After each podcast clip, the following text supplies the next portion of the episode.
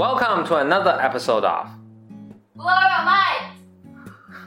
两个人的公路博客。大家好，我是峰哥何峰。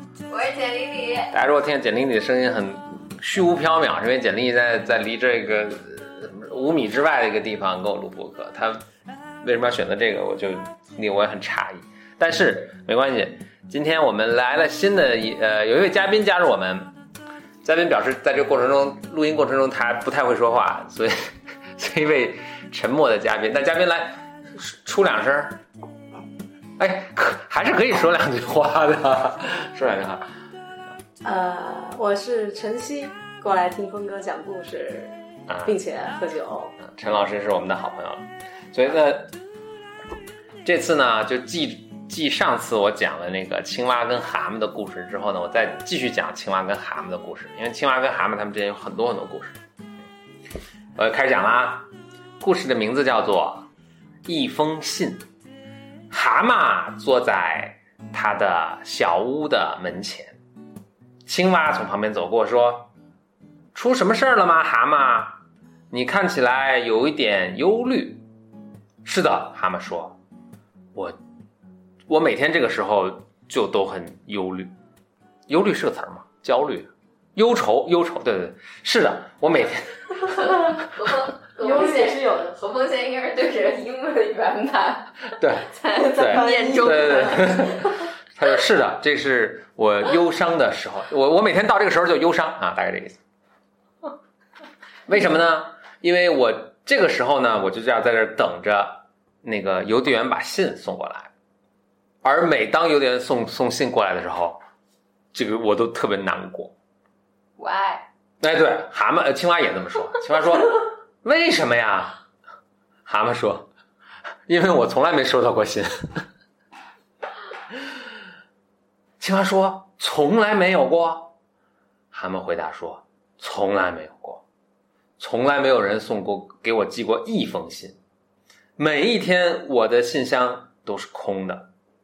这就是为什么我在等信的时候，是我一天中最难过的时候。”于是呢，那他还等？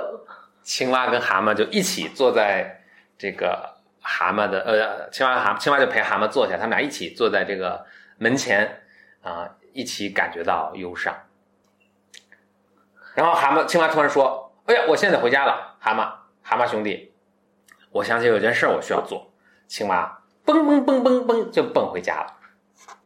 他回家呢，找出了一支铅笔，找出了一张纸，他在纸上写道：“他他在纸上呃书奋笔疾书，然后呢，他把那个青蛙旅行那个游戏嘛，对对对。就是那个青蛙什么什么奋笔疾书。奋笔疾书，他把这个纸呢折好放在一个信封里，他在信封上面写道啊是给蛤蟆写信？给蛤蟆的信，然后这时候青蛙呢嘣就蹦出它的呃这个房子，之后呢他看到路上有一个蜗牛在爬，他认识这个蜗牛，青蛙就对蜗牛说：“哥们儿，请把这封信呃带到蛤蟆的住所，然后把这个信呢放到他的邮箱里。”没问题，请那个那个那个那个蜗牛说：“我这就去。”全球漫地。一年过去了还没送到，这时候呢，青蛙呢就把信给了这个蜗牛之后，蹦蹦蹦蹦蹦蹦蹦，又蹦回到蛤蟆的这个呃屋屋，回到蛤回访蛤蟆了。这蛤蟆呢已经在这个呃在在床上已经在睡个午觉，青蛙就摇这个蛤蟆说：“哥们儿，你现在应该那个该起来，我觉得你应该去等信。”蛤蟆说：“不，我我已经我已经放弃了，我就已经等的不厌其烦，我不打算再等了。青蛙呢，有点焦虑，他就打开窗户，就朝那个蛤蟆的那个呃邮箱看，但这个蜗牛呢还没到。青蛙就转头对蛤蟆说：“哥们儿，你不知道什么时候什么人会给你寄信呢、啊？言下之意就是你还是起来吧。”蛤蟆说：“No No。”我我我我已经是我已经放弃了，我觉得不会有任何人给我寄信的，永远不会了。青蛙就又很焦虑的朝这个窗外看，这个还这个这个蜗牛还没在，这个青蛙就继续说说，但是蛤蟆兄弟，听着像葫芦兄弟，但是蛤蟆兄弟，今天说不定就会有人给你寄信。蛤蟆说：“别逗了，从来没有人，以前从来没有人给我寄过信，那今天也不可能有人给我寄信。”青蛙呢，又继续朝窗外看，这个蜗牛呢还没到。是蛤蟆看，蛤蟆问说：“青蛙兄弟，为什么你一直在朝窗外看？窗外看呢？”青蛙说：“因为我在等信。”蛤蟆说：“但是这不可能有信啊！”青蛙说：“不不不，肯定会有的，因为我刚给你发了一封。”蛤蟆说：“你发了吗？你什么时候发的？”青蛙说：“呃。”呃，不是那个蛤蟆说你发了吗？你在信里写了什么？青蛙说：“我写到说，亲爱的蛤蟆，我很高兴你是我的最好的朋友。我，呃，署名是你的最好的朋友青蛙。”蛤蟆说：“哦，那真是一个很好的信呐。”于是青蛙跟蛤蟆两个人一起出了门，坐在门口等这个信的到来。他们坐那儿等啊等啊，呃，非常开心。他们等了很长很长时间，四天之后，蜗牛出现在蛤蟆的屋前，并且转交了这封来自青蛙的信。蛤蟆收到信，很开心。故事结束。这故事告诉我们，仪式感很重要，是吗？寄信要找别人寄。这个呃。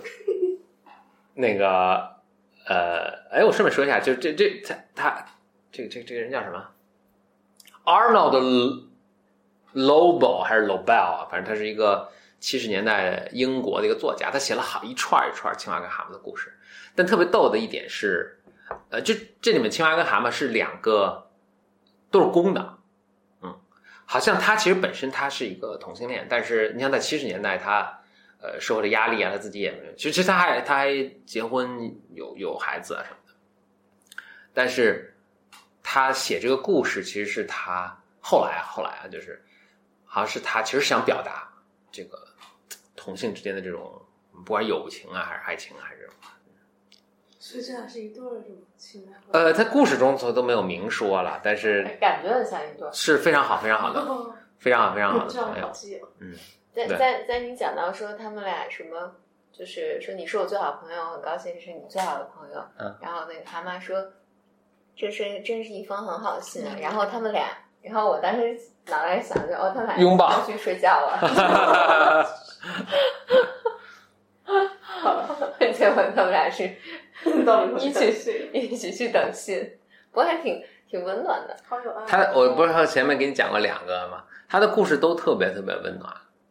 还另一个故事是，我我简单就跟复述一下，这跟那天跟那个简历讲过。嗯，青蛙跟蛤蟆一起去散步，他们散了一个特别特别长的步，就是走过了雪山，走过了草地，走过了长江大河什么的，特别特别长。